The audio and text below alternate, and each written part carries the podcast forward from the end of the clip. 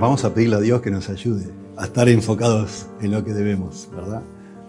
Y que el Señor nos bendiga. La palabra, no sé ustedes, yo estoy disfrutando un montón. Estoy leyendo, nunca en mi vida leí tanto para preparar sermones y lo estoy disfrutando un montón. Pero en serio, mucho estoy leyendo, mucho, estudiando. Porque, sobre todo, ¿por qué? Porque parece cosas tan conocidas, ¿no? Y uno dice, bueno, pero acá tiene que haber mucho, mucho, y hay mucho. Y no vamos a decir lo que ya todos sabemos. Tenemos que entender, estudiar, comprender, y es precioso, precioso. Siempre uno, nosotros que somos cristianos conservadores, partimos de la base de que cada, palabra en las escrituras fue puesta por el Espíritu Santo.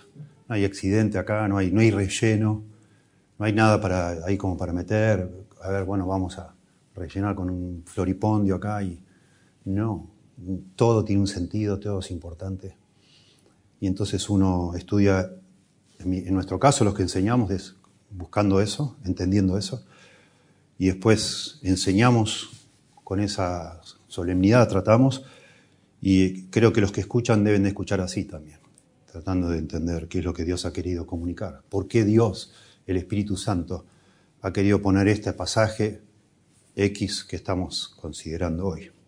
Bueno, y hoy vamos a ver el relato del nacimiento de Juan el Bautista y cómo su papá, Zacarías, eh, en el momento que le pone nombre a su hijo, ya deja de ser mudo, tuvo nueve meses mudo, y lo primero que hace es bendecir a Dios y, y expresa un salmo de alabanza. Acá dice que es una profecía. Y bueno, es muy hermoso eso muy hermoso y muy importante. Lucas ha querido, vayan abriendo, ¿no? En Lucas capítulo 1, verso 57. Lucas 1, 57. No voy a leer todo el pasaje como hacemos siempre, sino a medida que lo voy explicando, ¿sí? Porque son 27 versículos, 23 versículos. Este, Lucas 1, 57. Allí se nos relata el nacimiento de Juan el Bautista y todo el tema del el nombre que se le pone a él. Decía que Lucas ha querido intencionalmente, con mucha habilidad, em, empezar su evangelio con dos historias paralelas que se van llevando de manera muy interesante, de, forma paralela, que es el nacimiento de Juan el Bautista. Primero el anuncio de Juan el Bautista, de que van a ser, el anuncio de que van a ser Jesús, el nacimiento de Juan el Bautista y después el nacimiento de Jesús. Y en esas historias paralelas se, entremezclan himnos de alabanza. La semana pasada mencionamos, pero al pasar, porque ya hay un sermón sobre eso que esta semana lo vamos a subir, el himno de María, que se llama el Magnificat. Bueno, hoy tenemos el himno de Zacarías, que cuando deja de ser mudo, proclama frente a esa multitud que fue a ver el nacimiento de su hijo y la circuncisión de su hijo. Eh, estos himnos, tanto el de María como el de Zacarías, que se llama el Benedictus, el de Zacarías, nos dan a nosotros, Lucas nos da a nosotros, por medio de estos himnos, una interpretación teológica de lo que significan estos acontecimientos. Y esto es lo más valioso, que nosotros tengamos, justo antes del, del relato del nacimiento de Cristo, Lucas 2, una nueva interpretación teológica. ¿Qué es lo que está pasando? ¿Qué significa todo esto? ¿Y eso necesitaban los judíos de su época? Por supuesto. Lo necesitaba Teófilo, que no era un judío, era un gentil, y todos los que iban a leer el Evangelio de Lucas. Todos ellos tenían que saber qué significaba esto. El cristianismo no es o no era una nueva religión aparte del judaísmo, sino que había una conexión. Y de eso se habla acá. Y lo necesitamos nosotros. A veces cuanto más conocido es un asunto, más se va como distorsionando y menos entendemos de qué se trata, ¿no? Y eso es el caso con la Navidad. Todo, ¿Quién no conoce? La Navidad es una tontera, el bebito, el pesebre, el arbolito. Y... Pero se ha ido distorsionando, siempre se distorsionan las cosas así. Y entonces, de alguna manera, estudiando este pasaje que vamos a ver hoy, lo que vamos a, a ver es cómo, cómo el Espíritu Santo de Dios que vino sobre este hombre Zacarías, interpreta teológicamente lo que significa, lo que está pasando, lo que va a pasar con la venida del Mesías. Y nosotros lo necesitamos comprender, por supuesto que sí. Lucas también es muy hábil, porque no solo nos interpreta teológicamente el nacimiento de, Jesús y de Juan el Bautista, por supuesto, sino que también nos va presentando modelos de piedad.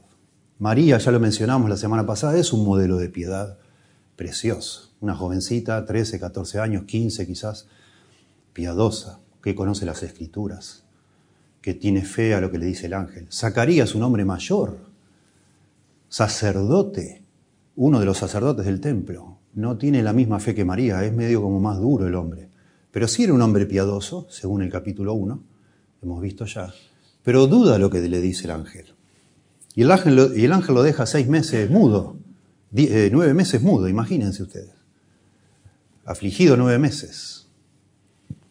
Y entonces también, sin querer acá entrelazado entre todas estas profundidades teológicas, están los ejemplos de dos personas piadosas, María y Zacarías. Y de ahí también nosotros podemos tomar, y debemos, seguramente Lucas quiso que lo hagamos, debemos tomar nota para nosotros, que queremos amar a Dios y que de hecho lo amamos, pero que no somos todos iguales, ni siempre somos como María, a veces somos como Zacarías. Y después de un tiempo, bueno, como Zacarías, de sufrimiento, terminamos siendo como María, porque ahora Zacarías se manda un impresionante himno de alabanza con una profundidad tremenda, como el que acaba de dar María unos versículos antes. Se ve que el hombre aprendió y aprendió mucho. ¿Sí? Veamos entonces. Todo esto yo le he llamado a este sermón una interpretación teológica de la Navidad. Sí, este plan de la salvación, de eso habla todo el libro de Lucas. Este plan de la salvación, de alguna manera, nos enseña que esto siempre ha estado en los planes de Dios, no es nada nuevo, está conectado con la nación de Israel, pero termina fusionándose con lo que es hoy conocemos es el cristianismo y tiene que ver con todos nosotros. Y vemos entonces en primer lugar que este plan de la salvación se, se recibe por fe. La fe que tuvo María, la fe que ahora tiene Zacarías, que al final no tuvo, que, al principio no tuvo y ahora sí la tiene. Y produce gozo, produce alabanza, cuando uno lo comprende, ¿no? Dice, leyendo en versículo 57, cuando a Elizabeth se le cumplió el tiempo de su alumbramiento, dio a luz su, un hijo. Acuérdense que Elizabeth se había escondido. No, no quiso estar visible, ella se, se, recluyó en su casa y Zacarías estaba mudo. Bueno, al final tuvo el hijo y, la gente, los vecinos todos entendieron, ¿no? dice acá, noten, verso 58 verso 58. Y cuando oyeron los vecinos y los parientes que Dios había engrandecido para con ella su misericordia, porque era estéril, ya era mayor, nunca había podido tener hijos, por eso lo interpretan como misericordia hacia ella, se regocijaron con ella. Nos imaginamos acá regocijo compartido, fiesta, personas que se acercan, mucha sorpresa y por supuesto la gente enseguida conecta estos vecinos y parientes conectan todo esto con la misericordia de Dios. Esto es gracias a Dios, no cabe duda. Todavía Zacarías estaba mudo. ¿sí? Y entonces se acercan todas estas personas a engrandecer al Señor. Qué lindo, el, de nuevo la palabra engrandecido, que Dios había engrandecido para con ella. María comienza su himno un poquito antes diciendo, engrandece mi alma al Señor ahora son las personas que contemplan la misericordia de Dios y engrandecen a Dios. Muy hermoso.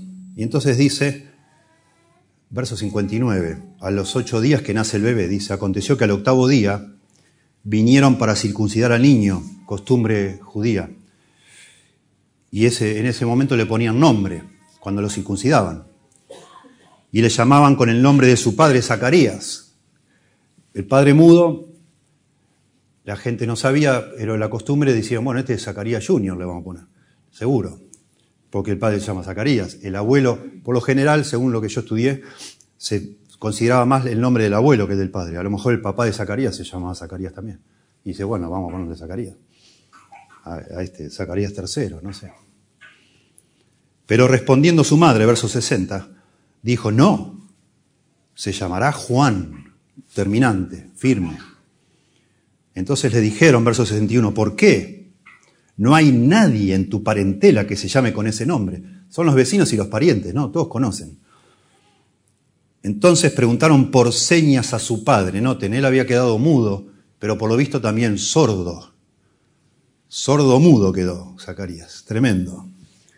Entonces preguntaron por señas a su padre cómo le quería llamar. Y pidiendo una tablilla, una tablita de madera cubierta en cera, es lo que es esto, escribió ahí diciendo, Juan es su nombre. Y todos se maravillaron. Se maravillaron, bueno, porque coincidió con, con lo que dijo Elizabeth. Se podrían haber puesto de acuerdo, ¿no? Igual. nueve meses tenían para ponerse de acuerdo. Pero estaban maravillados más que nada porque no, nada que ver. No era la costumbre, estaba yendo contra la tradición de que se le ponía nombre con alguien de la familia. Nadie en la familia de Zacarías se llamaba Juan. Eso les causaba sorpresa. Pero tenemos que detenernos acá, antes de meternos en profundidades teológicas. De nuevo, este hombre es en, la fe de Zacarías. En estos nueve meses donde Zacarías estaba sordo mudo, no es una tontera quedar sordo mudo, sordo y mudo. Es una aflicción, es un problema, es un castigo. Y no es un castigo menor, es debe ser difícil. Sobre todo sabiendo que él era un sacerdote y que parte de su trabajo en la aldea donde él vivía era enseñar, enseñar la ley. Él no podía. Pero ahora lo vemos a este señor, Zacarías, que tenía la oportunidad, y eso es lo que está entre líneas mostrándonos Lucas, tenía la oportunidad de no creer todavía al ángel, de decir, bueno, sí, pónganle Zacarías, eso es lo que yo siempre quise, si tenía un hijo llamarle Zacarías. Y el hombre no, hace caso, obedece al ángel. Algo aprendió Zacarías en estos nueve meses, algo estuvo pensando después de haber dudado de lo que le dijo el ángel. Y este hombre ahora lo vemos, lo vemos creyendo y obedeciendo al ángel, aceptando el plan divino, como se le, se le comunicó no se resistió ahora, como se resistió sí en la primera parte. Ya no le falta la fe, ahora cree. Muy interesante. A mí me gusta detenerme en esto de nuevo porque asumo que Lucas tiene algo que decirnos entre líneas y es que de nuevo nuestra fe, porque había dicho ya, Zacarías no era un hombre del montón, era un hombre piadoso que guardaba los mandamientos, que era un hombre del remanente y aún así dudó. Pero ahora, después de haber sido afligido nueve meses, el hombre no es el mismo. Y así somos todos nosotros. No todos creímos así de primera, no todos abrazamos enseguida todo lo que la Biblia nos dice, a veces somos un poquito porfiados. Dios a veces con nosotros nos aflige a veces para trabajar en nuestro corazón y prepararnos para realmente aceptar lo que Dios dice. Algunos nos cuesta, distintas, ya siendo creyentes incluso. Yo conozco creyentes que han luchado por años para aceptar que Dios escoge personas para la salvación. Dice, no, no puede ser, no puede ser, no puede ser. Y un buen día dice, sí, bueno, lo entendí, ahora sí. Lo entendí leyendo la Biblia, ¿no? Lo entendí, pero me parecía que no podía ser, que parecía injusto que Dios haga eso. Y de repente lo aceptan. Y otros lo aceptan desde el primer momento y dicen, sí, claro, si Dios es Dios, ¿cómo va a ser de otra manera? ¿no? Que Él hace lo que quiere, etc. Qué interesante. Me parece a mí muy interesante. Y me parece interesante de nuevo conectar, porque es inescapable acá, las aflicciones que a veces Dios trae a nuestra vida para enseñarnos algo. Claro que sí. Solo Dios sabe y de pronto nosotros sospechamos que algunas cosas nos están pasando en la vida para para doblegarnos, Dios, para que aprendamos, para ser santificados.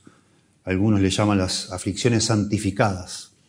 Dice un antiguo teólogo, las aflicciones santificadas son para el crecimiento espiritual, la tristeza que nos humilla y nos lleva más cerca de Dios. Es una bendición y una evidente ganancia. Y nada hay más triste que cuando Dios aflige a un creyente, este, en lugar de, tomar nota, de crecer, de ablandarse, que esta persona se endurezca. No hay nada más triste. Hay un relato allá en Segunda Crónicas sobre un rey, un rey malvado, Segunda Crónicas 28-22, y hay una frase que realmente te pone la piel de gallina. La leo en la Biblia de las Américas. Dice, y en el tiempo de su angustia, este rey Acaz, con Z, fue aún más infiel al Señor. Segunda Crónicas 28, 22. Y en el tiempo de su angustia, este rey Acaz fue aún más infiel al Señor. Y me pone a mí a pensar, y por eso lo comento, para que ustedes también piensen que las aflicciones que Dios nos da pueden ser una oportunidad para, para crecer, para ablandarnos, para hacernos mejores, o para amargarnos, o para amargarnos y hacernos peores. Depende en qué enfoquemos nuestra atención, si es en la bondad de Dios, en el propósito de Dios, o en lo feo de las circunstancias que nos están rodeando. Y se podría decir quizás, ojalá nunca, de nosotros, que en medio de una aflicción fuimos aún más infieles a Dios quejándonos, molestos, enojados. Bueno, este hombre parece que no. Y entonces cuando dice, se le va a llamar Juan, se acabó, en la tablilla lo pone. En ese momento dice, verso 64, al momento que pone Juan en la tablilla, se le va a llamar Juan, fue abierta su boca y suelta su lengua. Un poco, estas son formas semíticas de hebreas de decir, alcanzaba con decir fue suelta su lengua o fue abierta su boca. Una de las dos era suficiente. Pero es como una énfasis redundante. Fue abierta su boca y suelta su lengua. ¿Sí? Como que empezó a hablar como loco este. Sacaría lo que nueve meses deseando hablar ahora que me dejan, ahora que puedo. Bueno, agárrense. Y lo que hace este hombre dice que habló bendiciendo a Dios. Hermoso. Por eso este hombre con todos estos nueve meses de confusión, de angustia, de dolor, de quebranto, tuvo nueve meses meditando en la bondad de Dios y, y en las promesas de Dios. Ahora vamos a ver, él habla de las promesas de Dios y lo que hace es bendecir a Dios. Y se llenaron de temor todos sus vecinos, claro. Eh, eh, bueno, empieza a haber demasiadas coincidencias. Una pareja de ancianos que no pueden tener hijos, tienen hijos, es una obra de Dios. Un hombre que está mudo, se quedó mudo hace nueve meses y ahora de golpe empieza a hablar, bueno, esto es obra de Dios, algo, algo está pasando acá. Y se llenaron de temor todos sus vecinos y en todas las montañas de Judea se divulgaron todas estas cosas. Uf, se fue notorio todo esto. Y todos los que las oían, todas estas cosas que decía Zacarías, las guardaban en su corazón, diciendo, ¿quién pues será este niño y la mano del Señor estaba con él. Esta frase después vas a usarla varias veces. Lucas la guardaba en su corazón. María guardaba en su corazón. Y María guardaba en su corazón, sabemos. Yo nunca había prestado mucha atención a esto. Un estudioso dice, el acto de guardar en el corazón implica no solo la incomprensión, sino también una apertura a la clarificación en el futuro. Es decir, estoy viendo algo que no lo entiendo del todo, pero creo que es importante y me lo guardo en el corazón para cuando a lo mejor algún otro evento futuro me ayude a conectar y, diga, ah, ahora, ahora entendí.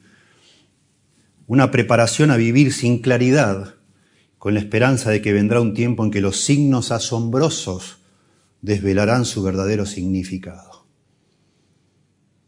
Interesante. Y las personas preguntan, lamentablemente la Reina Valera traduce quién será este niño. Pero las otras versiones en español, no quién, sino qué. es la palabra qué en el griego. ¿Qué pues llegará a ser este niño? Se dan cuenta enseguida los vecinos y todo que esto no es normal, es algo de Dios. Es Dios interviniendo de manera especial en un niño que nace de una manera fuera de lo normal y se le pone un nombre. A lo mejor Zacarías explica, no lo sabemos ahora que tiene voz. Decir, no, a mí me visitó un ángel hace nueve meses, el ángel Gabriel, y él me dijo que le ponga Juan. Y entonces la gente dice, ay, ay, ay, entonces, ¿qué va a hacer este hombre? ¿qué llegará a ser este hombre? Bueno, y a lo mejor Zacarías, ¿por qué no? Les dijo, bueno, el ángel me dijo que él va a ser el precursor del Mesías, el que estábamos esperando. Porque la mano del Señor estaba con él, dice. Hermoso.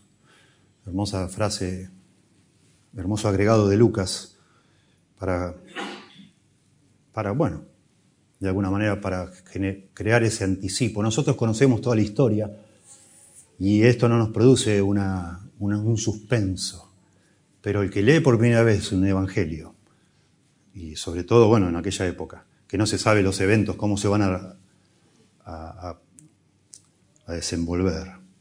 Bueno, esto genera mucho suspenso. ¿Qué va a hacer este hombre? ¿Qué va a pasar? ¿Qué está pasando acá? La mano del Señor está acá, es evidente, está produciendo todo esto. ¿Cómo va a terminar todo esto que comienza de esta manera, no? Bueno, de nuevo, decir, antes de pasar al siguiente punto, el plan de la salvación de Dios se recibe por fe. Produce gozo, produce sorpresa, produce alabanza, claro, pero se recibe por fe. Y ahora Zacarías tiene esa fe y Lucas la muestra. En segundo lugar, el plan de la salvación de Dios está ligado a pactos que Dios ha hecho en el pasado con Israel. Noten ustedes, versos 68 al 73. Y Zacarías su padre fue lleno del Espíritu Santo y profetizó diciendo, otra vez el Espíritu Santo se menciona acá, como capacitando a alguien para hablar, no, no hablar tonterías, no, no hablar especulaciones, hipótesis, sino hablar cosas que vienen de Dios, certezas. Y entonces Zacarías, lleno del Espíritu Santo, siendo un sacerdote, profetiza. Hacía cuatrocientos y pico de años que nadie profetizaba. Ya no había profecía en Israel. Y este hombre ahora profetiza. Y todo este canto, porque es un canto, es una mezcla de alabanza y, profecía, es una profecía que viene de parte de Dios. Cuando dice que cuando se le, abrió se soltó la lengua y se abrió la boca, empezó a bendecir a Dios, es probable que este sea el contenido. Porque acá dice bendito, comienza diciendo bendito el Señor, Dios de Israel, que ha visitado y redimido a su pueblo. Esto es una bendición, es una alabanza y es también una profecía.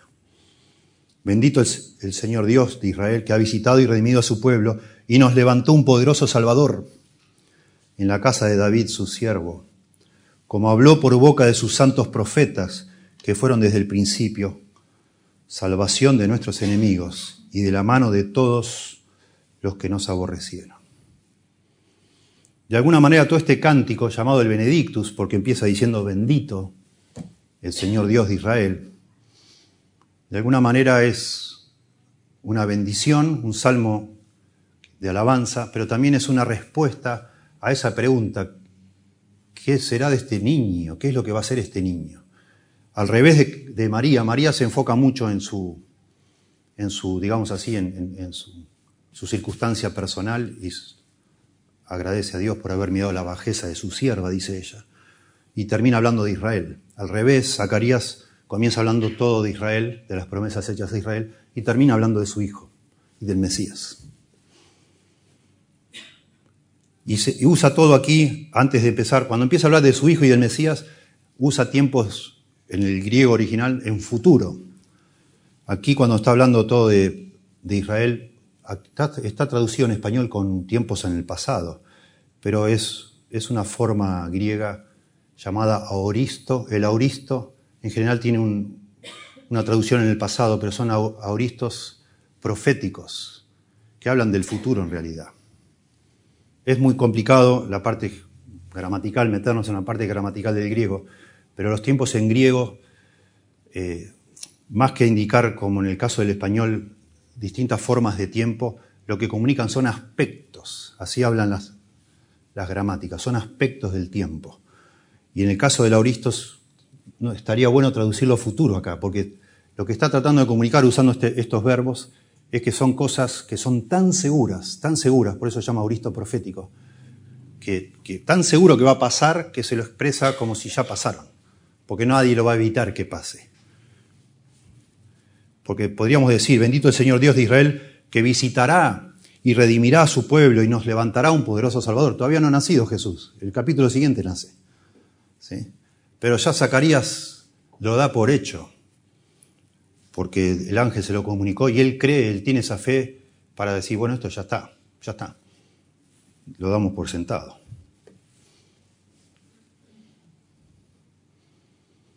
Y bueno, comienza como muchos salmos del Antiguo Testamento comienzan invitando a la gente a bendecir a Dios. Bendito el Dios, el Señor Dios de Israel. Hoy es un llamado a la alabanza, que ha visitado y redimido a su pueblo. Es muy lindo también, son todas frases comunes para el pueblo de Israel. Que Dios visite a su pueblo es, significa la mayoría de las veces bendición. Que Dios se ha, ha venido ¿sí? Este, para redención, dice acá. Los ha visitado para redimir a su pueblo. Dios está presente, Dios ha bajado y ha visitado a su pueblo y por supuesto lo va a hacer en la forma del Mesías. Cuando nace el Mesías es Dios hecho hombre, dice allá en, Mateo. Dios visitando a la humanidad. Dios tocando tierra, digamos así, y viniendo a los suyos para rescatarlo. A los suyos vino, dice Juan. A los suyos vino, pero los suyos no le recibieron pero es el Señor visitándonos.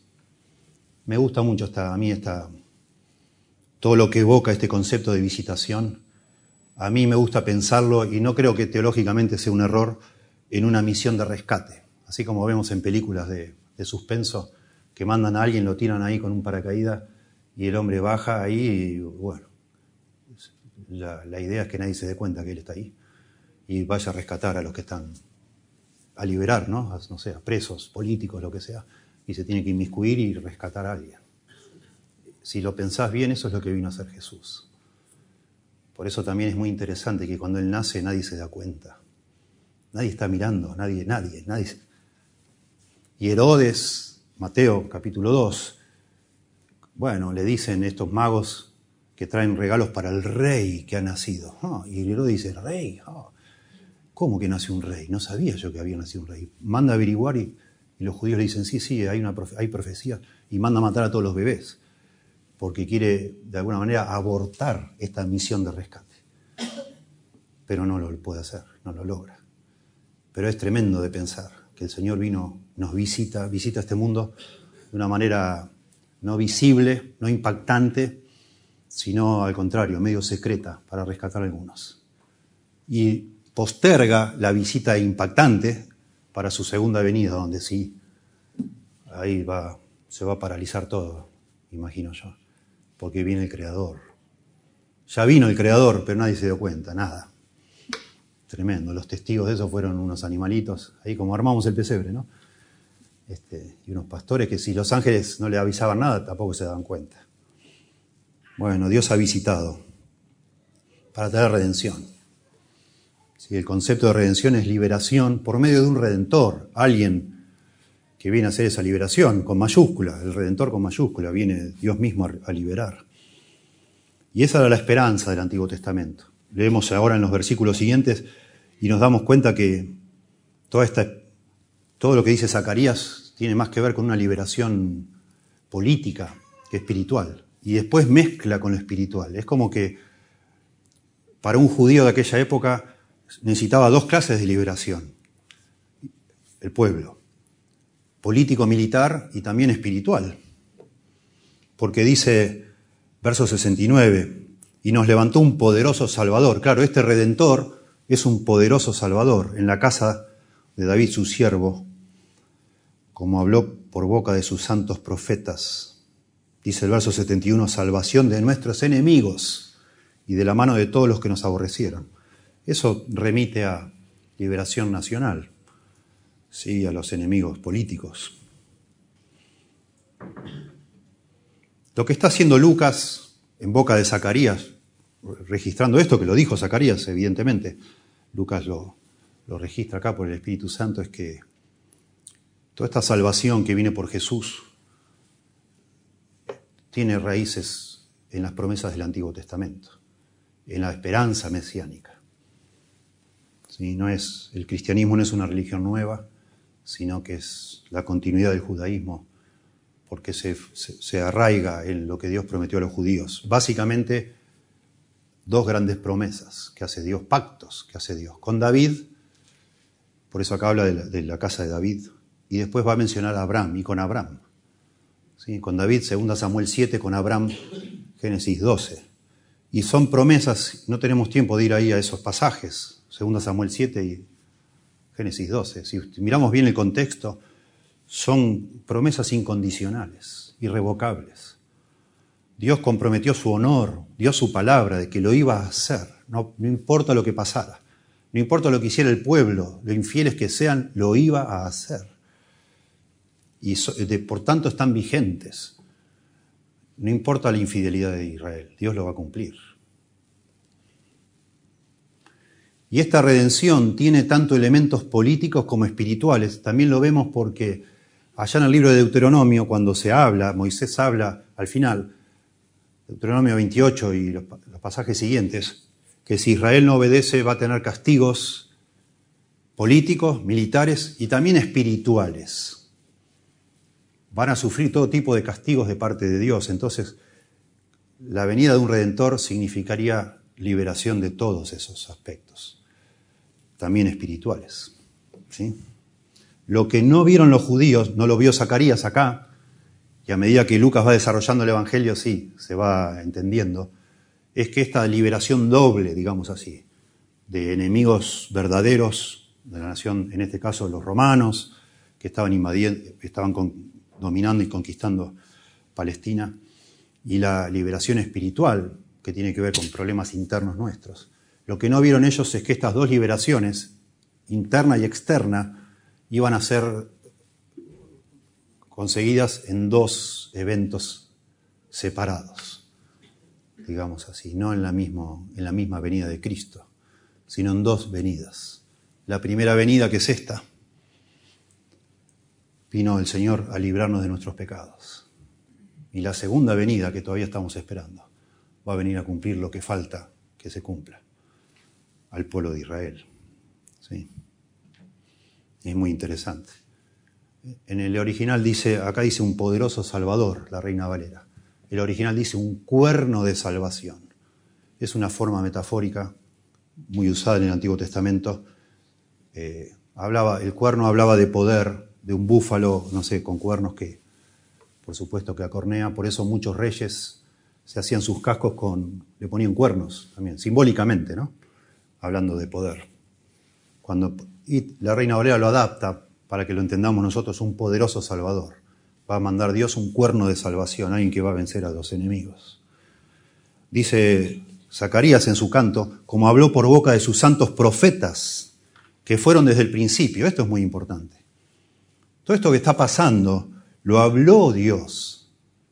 Ya lo habló por boca de sus santos profetas. Califica a los profetas como santos, que fueron desde el principio. Lo que está tratando de decir es que esto no es nada nuevo, no es, no es un parche, no es una novedad. Siempre, desde el principio se nos viene diciendo una y otra y otra y otra vez. El doctor MacArthur calcula que hay más de 40 profecías que hablan de, del pacto que hace Dios con David, de esta esperanza de que el Mesías tenía que ver con la casa de David. Y otro tanto y más también con las promesas hechas a Abraham son cosas que están sucediendo de acuerdo a lo que Dios predijo. Eso es lo que está pasando. Claro que en aquella época, en la época que fue escrito esto, había mucha persecución. Los, judíos estaban persiguiendo a los cristianos.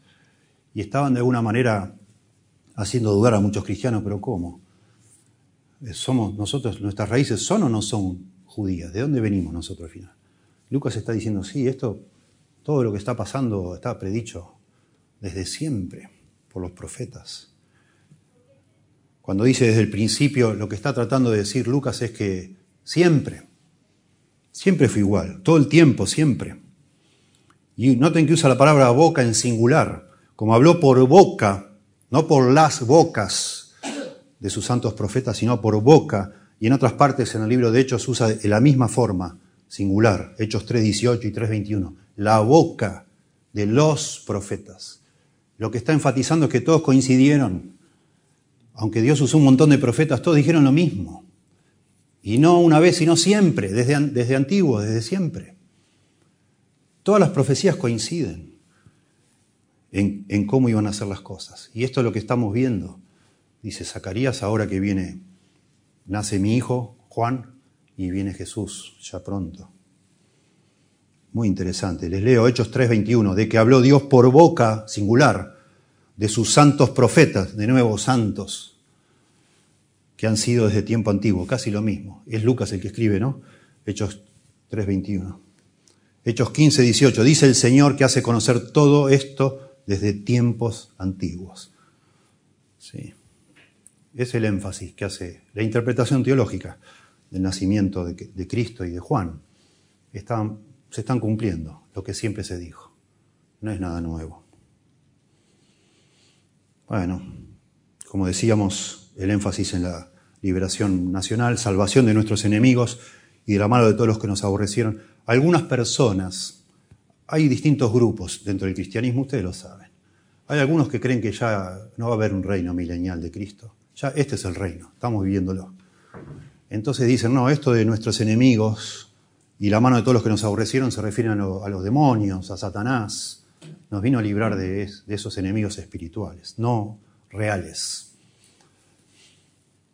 Nosotros no tenemos tiempo en un sermón así, pero en otras partes de la Biblia es mucho más claro todo, pero nosotros pensamos que no, que sería, es, de alguna manera es como, como una deshonra para las palabras que nos dejó Dios, ¿no? las promesas empezar a darle vuelta así como reinterpretar y decir, no, en realidad dijo sí, pero quiso decir, y al final en realidad no es. Eh, algunos dicen de estos que no creen, dicen, no, imagínate, dicen ellos, para tratar de justificar este supuesto cambio de planes de todo lo que prometió Dios a Abraham y a David. Si es verdad, Dios le prometió un reino eterno al Mesías sobre la tierra, un reino para siempre. Pero al final ese reino no es así es en los corazones de las personas, no es de verdad. Es un reino de mentirita, digamos, sino, no, no de verdad. Pero imagínate que vos le prometés a tu hijo que le vas a regalar una bicicleta, que cuando cumpla 18 le vas a regalar una bicicleta. Y está tu hijo, papi, acordate la bicicleta, sí, sí, hijo, cuando cumpla 18 te voy a regalar la bicicleta. Y papi, acordate la bicicleta, sí, sí, sí, está bien. Y cumple los 18 y le regalás un auto. Así dicen ellos. Vos no sos un mentiroso, le diste algo mejor. Bueno, depende si tu hijo, a lo mejor le gusta el ciclismo a tu hijo, yo qué sé. En un sentido puede ser, pero no es veraz. No estás cumpliendo tu palabra. Porque dicen, bueno, es verdad, Dios promete en el Antiguo Testamento un reino terrenal, pero al final le da un reino celestial, que nosotros creemos como partícipes que somos de la iglesia, que somos parte de un reino celestial. ¿sí? Pero nos parece que no, que Dios tiene que cumplir con Israel dándoles un reino terrenal. Todavía no se los dio, se los tiene que dar. Y el rey va a ser Jesucristo. Y eso pensamos que va a suceder en el futuro. ¿Sí? Porque Dios tiene que cumplir. Y acá hay un énfasis, que Dios cumple, que hay una unanimidad en todas esas profecías. Y se tienen que cumplir. Si no es un, al final la Biblia eh, deja de ser creíble para nosotros si no lo va a cumplir. Tenemos que empezar a hacer malabares interpretativos y ya, bueno, a mí personalmente me, produce un tema serio de conciencia porque necesito yo, necesito certeza, necesito tener una forma de interpretar un pasaje que es la misma para cualquier parte de la Biblia, más allá que hay distintos géneros literarios. Pero no puede ser que esto diga, bueno, esto es de verdad, esto no, esto es alegórico, esto es de mentirita. Pero esto sí es de verdad. ¿Y pero quién es? ¿Quién, ¿Qué autoridad tengo yo para decir esto es de verdad y esto no es de verdad? Se nos se genera un problema. Y por eso insistimos nosotros que tiene que haber un reino futuro donde va a reinar el Mesías. Y acá se habla de eso. Porque Zacarías tenía esa expectativa. Y los discípulos tenían esa expectativa. Por eso cuando empieza el libro de Hechos, que está Jesús, ya ha resucitado Jesús, ya está resucitado, está con ellos y le dice, Señor, ¿comenzará a ser el reino ahora o lo seguiremos esperando? Y el Señor les dice, bueno, no les toca a ustedes saber. Y sale, sale, hacia, sale adelante de ellos lo que llamamos la ascensión de Cristo. Se va hacia el cielo, pero no les contesta. Pero los discípulos estaban esperando un reino literal en esta primera venida, pero no sucedió, va a suceder en la segunda venida. ¿sí? Dice verso 72, para hacer misericordia con nuestros padres y acordarse de su santo pacto. Noten que estas promesas están relacionadas con pactos, le llaman santo pacto. Son cosas muy fuertes hacer un pacto. Dios hizo un pacto con Abraham de que iba a bendecir a todas las naciones. Acá menciona Abraham, ¿no? Verso 73, del juramento que hizo Abraham con nuestro Padre que nos había de conceder. Santo pacto, juramento. Son, no son palabras dichas así al voleo. Son cosas serias, muy sagradas. Y se tienen que cumplir.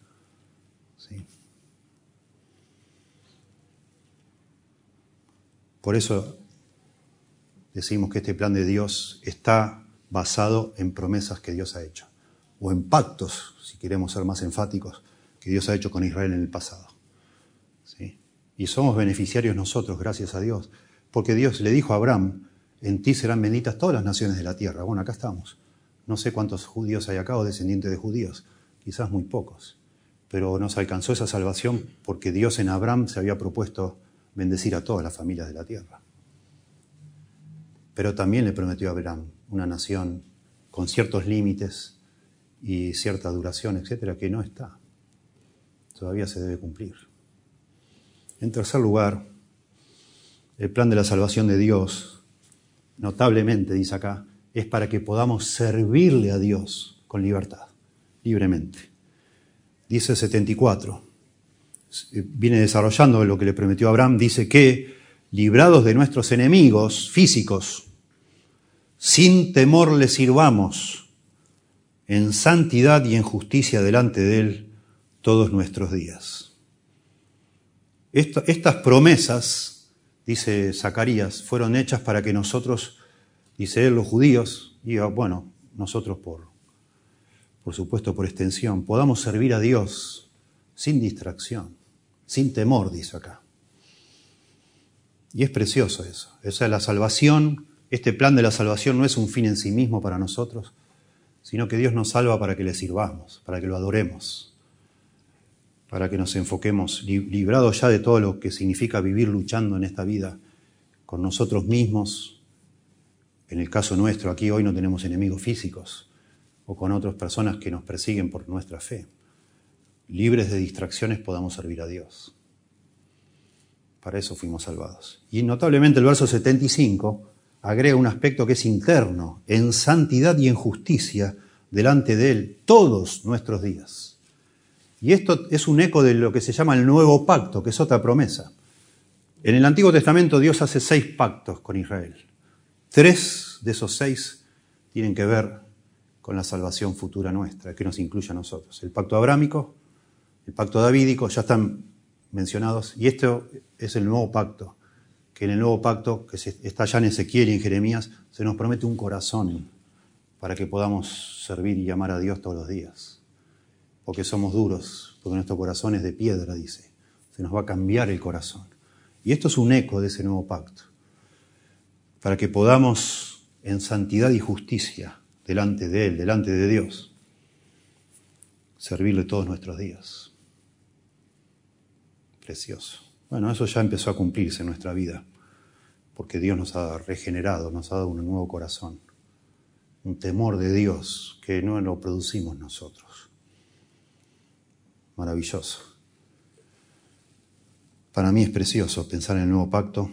Sí, lucho yo con el pecado y sé que todos los que estamos acá luchamos. Lo venimos hablando mucho los últimos tiempos, de cómo luchamos con, con el tedio, no sé, con el aburrimiento, etc. Nos damos cuenta que nuestro corazón no es tan tiernito como nos gustaría, pero hay un corazón nuevo.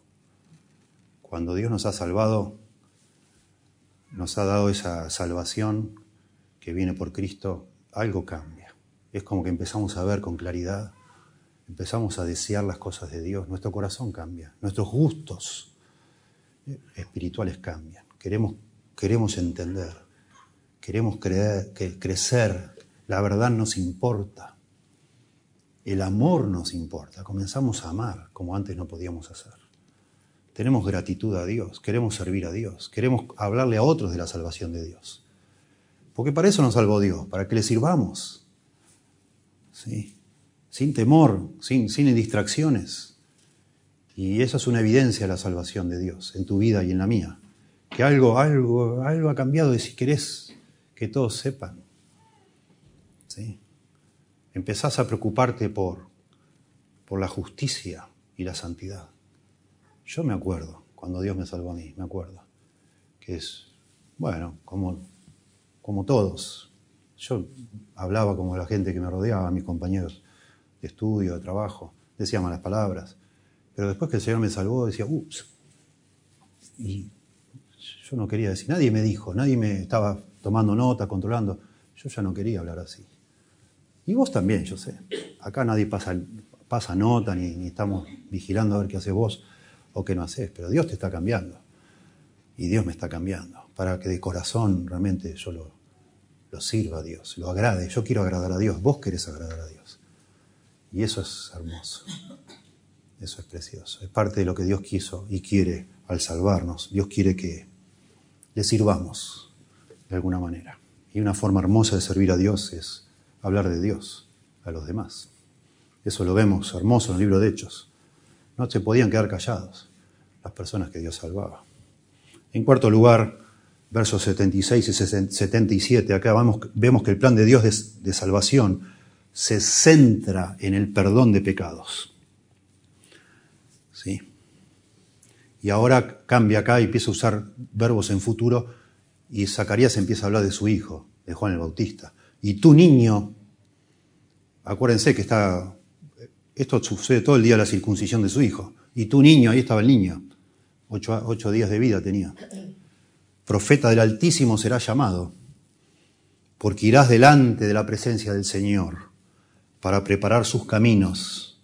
Y entonces el verso 77 explica de qué forma Juan el Bautista va a preparar los caminos del Señor, para dar conocimiento de salvación a su pueblo, otra vez la palabra salvación, para perdón de sus pecados.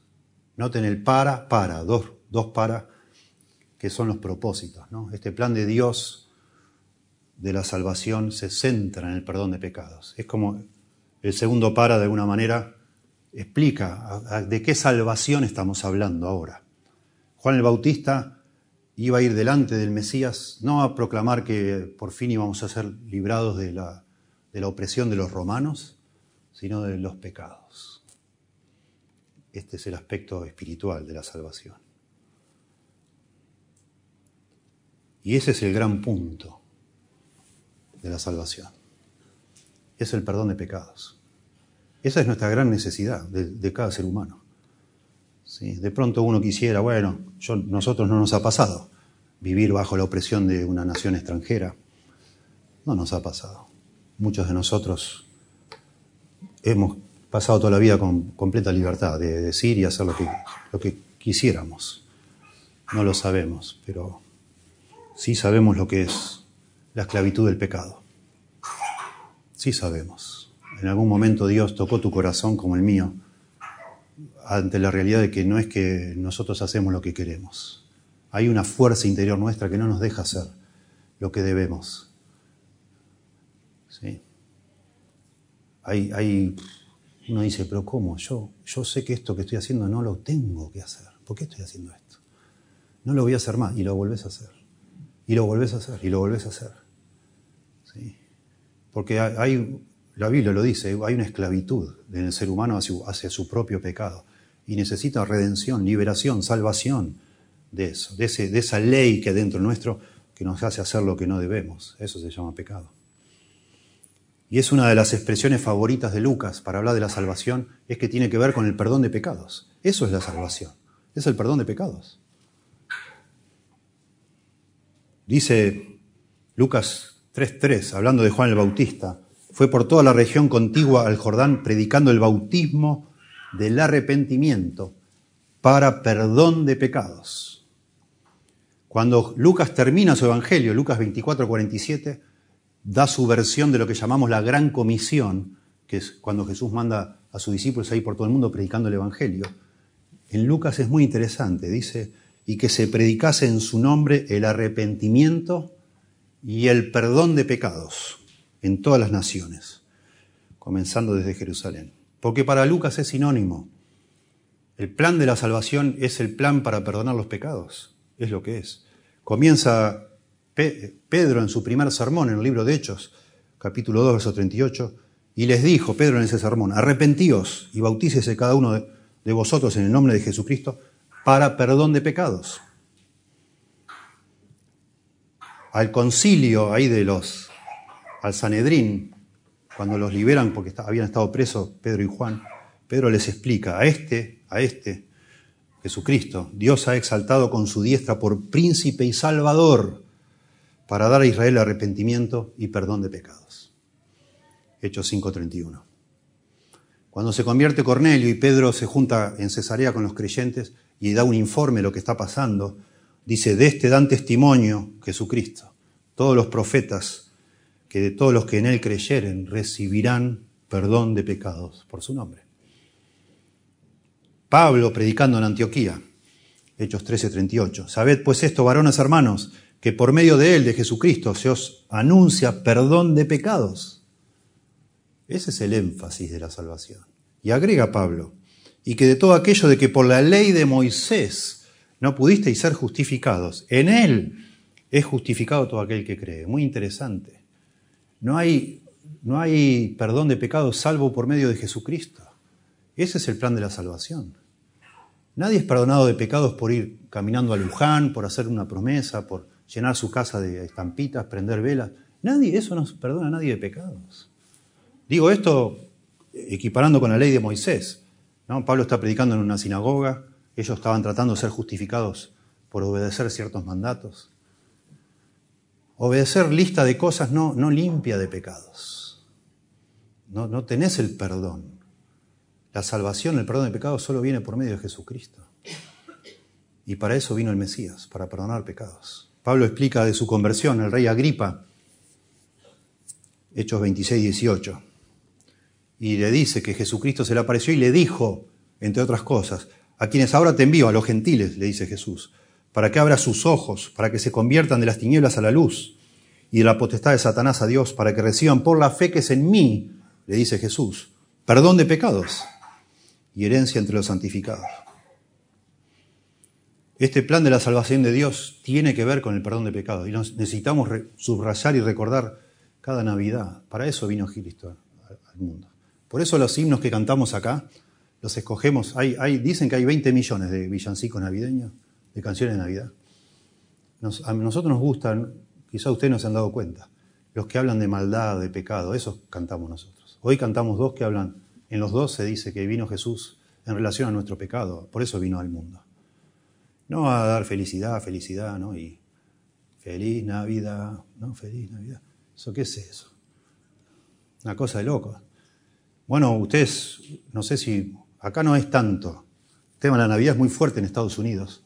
Ahora cada vez se nota más, cada vez es más secular todo, pero uno va a una tienda, está estudiado que si hay música de Navidad en tiempo de Navidad, la gente compra más. Y te meten, te meten música de Navidad, te enchufan la música de Navidad. Pero vos pensás que en una tienda te van a hablar del pecado? No. No, no, no. Se ponen tres, cuatro canciones de Frank Sinatra y otros más que son muy lindas también.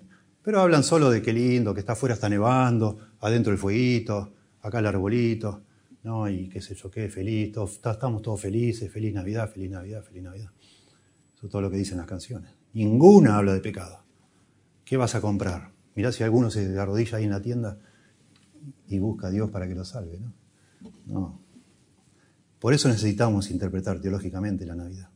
Claro que sí. En quinto lugar, ya lo había, me lo salté antes para dejarlo para lo último acá. El plan de la salvación de Dios está motivado por la misericordia de Dios. Dice, por, por la entrañable misericordia de nuestro Dios. Es la tercera vez que menciona la misericordia de Dios. Y claro que sí, claro que sí. Dios viene a salvar lo que se había perdido, a buscar y a salvar. Es una misión de rescate, pero Él, Él tomó la iniciativa. Él nos vio perdidos en nuestros pecados y decidió venir hacerse hombre. Es una frase muy extraña, de hecho es la única vez que aparece entrañable misericordia. Porque la palabra entrañable, explanchon en griego, habla de los intestinos y se traduce muchas veces compasivo. Sería literalmente por la compasiva misericordia de Dios. Son casi sinónimos. ¿Sí? Misericordia es eleos, explanchon eleos, es como la, podríamos decir, la misericordiosa misericordia de Dios. Bueno, lo traducen entrañable, está bien, porque las entrañas son las entrañas, nosotros le llamamos a todo lo que es, lo que está acá en, las entrañas, la idea que a vos, cuando ves algo que te da, te da lástima, se te mueven las entrañas. Y es un énfasis acá. La motivación por la cual Dios hace, desarrolla semejante plan y activa esta venida del Mesías es la misericordia. Es para librarnos de un problema que a Dios le da compasión. Que quizá, como lo tenemos todos, bueno, quizá no nos damos cuenta. Pero eso a Dios se le remueve las entrañas de vernos a nosotros perdidos en nuestros pecados, sin perdón, en tinieblas, como va a decir en la próxima línea. Y entonces Dios activa este plan de venir a rescatar a pecadores. Eso es de nuevo, la interpretación teológica de la Navidad, a eso vino Jesús, en una misión de rescate, a salvar pecadores. Y en sexto lugar, el plan de salvación de Dios es para librarnos de nuestras tinieblas, dice acá. Dice, con que nos visitó desde lo alto la aurora. Claro, esta misericordia de Dios, entrañable misericordia, hizo que nos visite, dice acá de una manera metafórica hermosa, desde lo alto la aurora.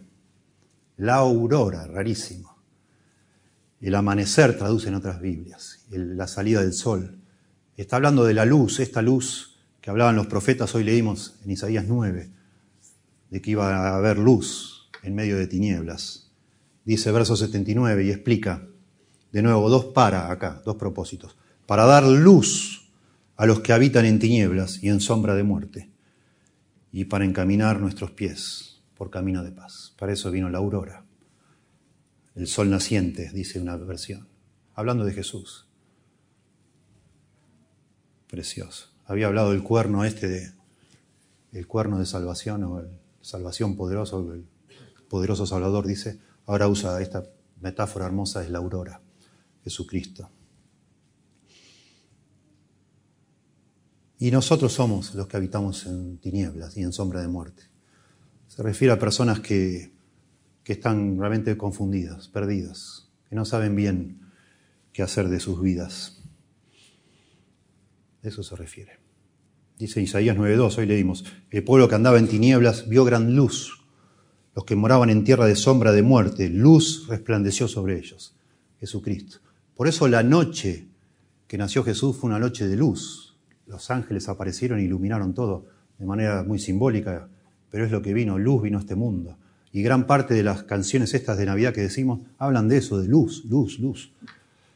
¿Sí? Y muchas de las decoraciones que se hacen para Navidad tienen que ver con la luz. La luz vino al mundo, este mundo en tinieblas.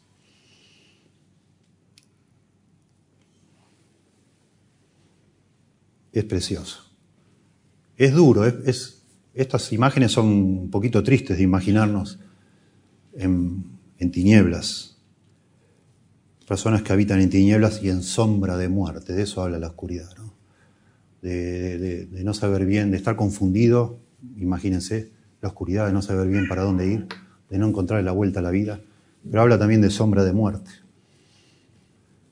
Así es la vida de los que no conocemos a Dios, cuando no conocemos a Dios.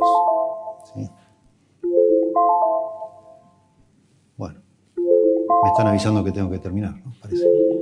Sale por ahí, ¿eh? Yo no. Sé. Ya terminamos. ¿Querés ver el partido, Laureano? Bueno, y termina diciendo, para encaminar nuestros pies por camino de paz. Qué hermoso.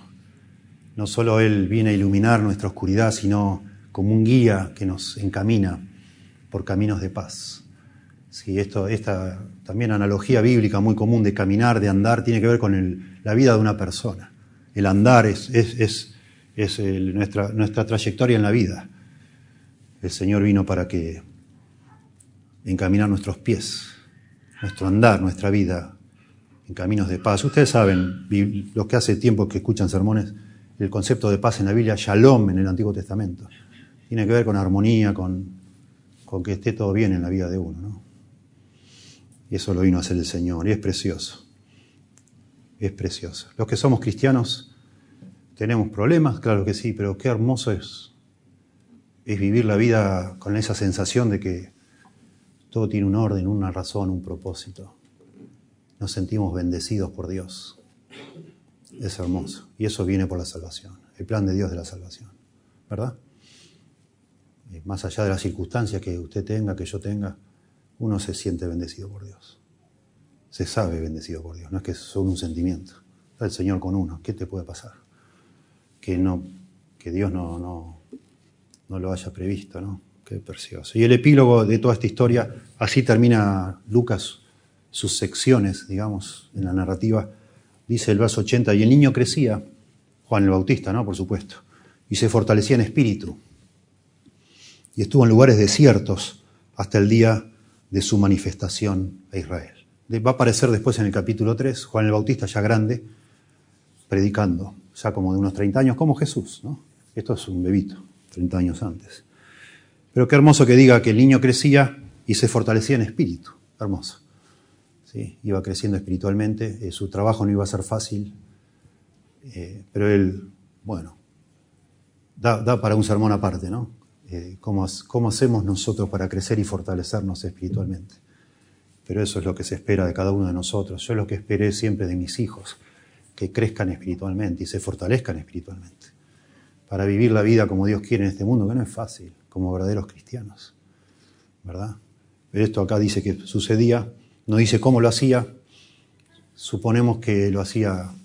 Él dice acá que se retiró a lugares desiertos, algunos creen que Juan fue uno de la, de la, comunidad de los esenios en el, en el, Mar Muerto, el Qumran. Creemos que no, ellos, bueno, no hay tiempo acá, pero hay muchas diferencias entre lo que hizo Juan el Bautista. Básicamente Juan el Bautista predicaba el bautismo para arrepentimiento de pecados. Los esenios que vivían en Qumran, las cuevas que hay junto al Mar Muerto, se bañaban tres veces por día con lavamientos que parecían bautismos, pero eran lavamientos ceremoniales, eran personas ascetas. Juan era medio asceta, porque dice que después lo sabemos, que se vestía de piel de camello y solo comía miel y miel silvestre y langostas.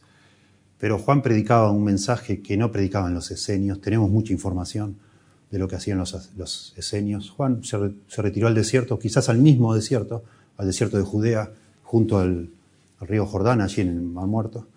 Pero, bueno, ya, acá no se dice. Lo que sí se dice es que este niño se dedicó todo a su crecimiento desde que nació, o desde que ya se separó de sus padres, a crecer, fortalecerse espiritualmente, para ser usado por Dios de una manera singular.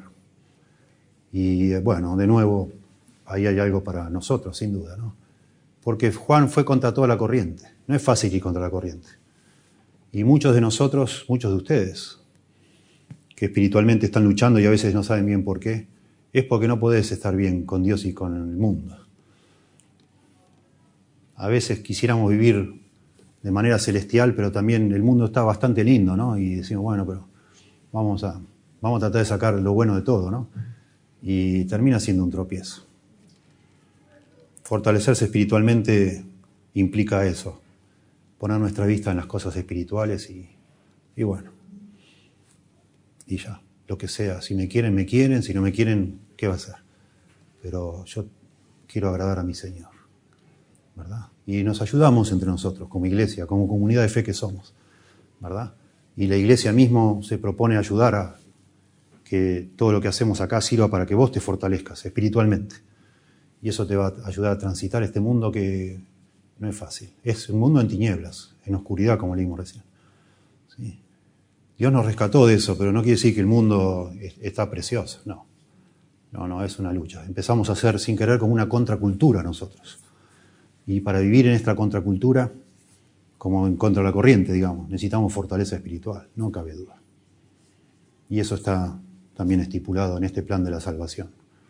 En el crecimiento que necesitamos y nos viene de parte del Espíritu Santo que nos es dado y las, las escrituras. Te damos gracias, Señor, pensando en ti, pensando en tu venida, en todos estos conceptos profundos que nos explica Zacarías de cómo todo está conectado con el pueblo de Israel y tus promesas y tus pactos santos que son irrevocables. Y eso también nos hace pensar que estás pronto a venir otra vez a gobernar esta tierra, a dominar, a poner a todos tus enemigos, como dice en otra parte, como estrado de tus pies controlar y dominar todo, Señor, y hacer que reine la justicia en este mundo que cada vez es más, más corrupto en todos los estamentos, Señor, donde nos sentimos cada vez más como sapo de otro pozo, decimos. Te damos gracias, Señor, por tu misericordia que nos alcanzó nuestra necesidad de perdón y oramos para que nosotros ahora salvados por ti, por tu misericordia, seamos instrumentos para anunciar a otros esa salvación, esa necesidad de perdón. Y que si todavía alguno de nosotros no, no, está seguro de ese perdón, que tú le ayudes a entender, Señor, por medio de tu Espíritu, que eso es lo que necesita más que nada en este mundo.